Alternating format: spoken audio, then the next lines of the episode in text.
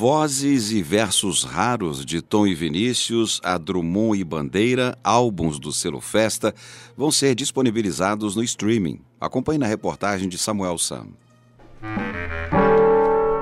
Vai. Discos como Canção de Amor Demais, um dos primeiros LPs da Bossa Nova, com composições de Tom Jobim, na voz de Elisete Cardoso, ou Poemas de Amor e uma canção desesperada do chileno Pablo Neruda, discos das décadas de 50 e 60, poderão ser ouvidos através de plataformas de streaming ainda neste ano de 2020. A realidade é que sem ele não há paz, não há beleza, é só tristeza e a melancolia que não sai de mim. O catálogo é do selo Festa, que perdurou entre os anos de 1955 e 1971 sob a curadoria do jornalista Irineu Garcia.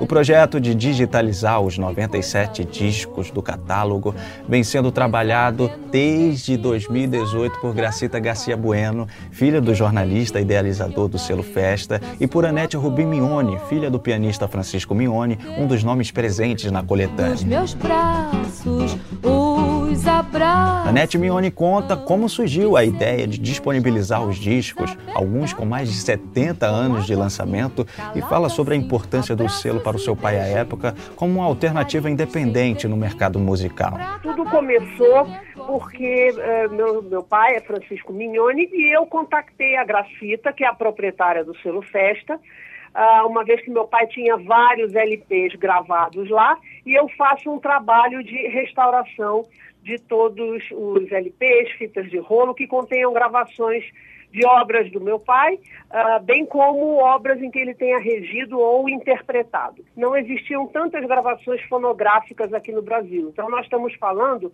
de discos que foram gravados no final dos anos 50 e meados dos anos 60. E, por conta disso, as gravações eram uh, caras e apenas feitas nos grandes estúdios uh, estrangeiros que tinham o equipamento adequado. Anete Mignoni ressalta a relevância do selo para a história da música brasileira e explica por que é importante disponibilizá-lo para gerações contemporâneas que não conhecem o catálogo. Nós temos planos de colocar em lojas digitais adiante, não é? Satisfeitos os devidos direitos e pensamos em colocar também um canal no YouTube com tudo franqueado ao público. Esse ano no YouTube, porque estamos falando novamente de 97 discos e é, é complicado porque nós temos que tratar todo o áudio deles, não é? São LPs antigos, é, que eu estou fazendo toda a remasterização, então temos que fazer uma coisa bem feita e num volume grande, porque são 97 áudios. Ele registra um período de grande efervescência eh, na música, nas artes em geral, né, no final dos anos 50, meados dos anos 60, e com todas as manifestações eh, nessa área, tanto em literatura, como na música popular, e como na música erudita.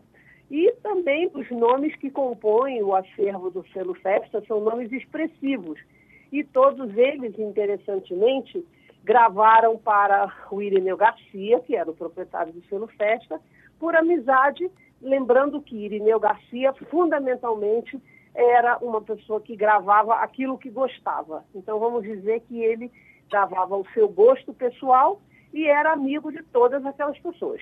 Se constitui também para as futuras gerações conhecerem os grandes poetas e músicos populares e eruditos de toda uma geração, de várias gerações, né? Um dos títulos de Francisco Mione, que está no selo Festa, é Valsas de Esquina. O paulistano, também conhecido pelo pseudônimo Chico Bororó, já esteve à frente da Orquestra Sinfônica Nacional da Rádio MEC como regente.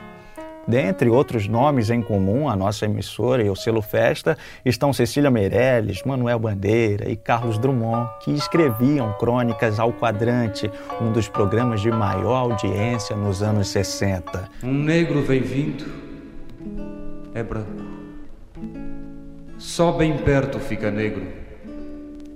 Passa e torna a ficar branco.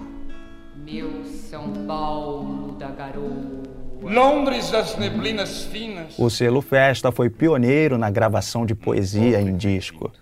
Em 2020, os registros do selo estarão disponíveis primeiramente no YouTube, mas Anete Rubimione e Gracita Garcia Bueno planejam disponibilizar o catálogo nas outras plataformas de streaming a partir de 2021. De meu São Paulo, costureira de malditos. Do Rio de Janeiro para o Antena Mac, Samuel San. Vem um branco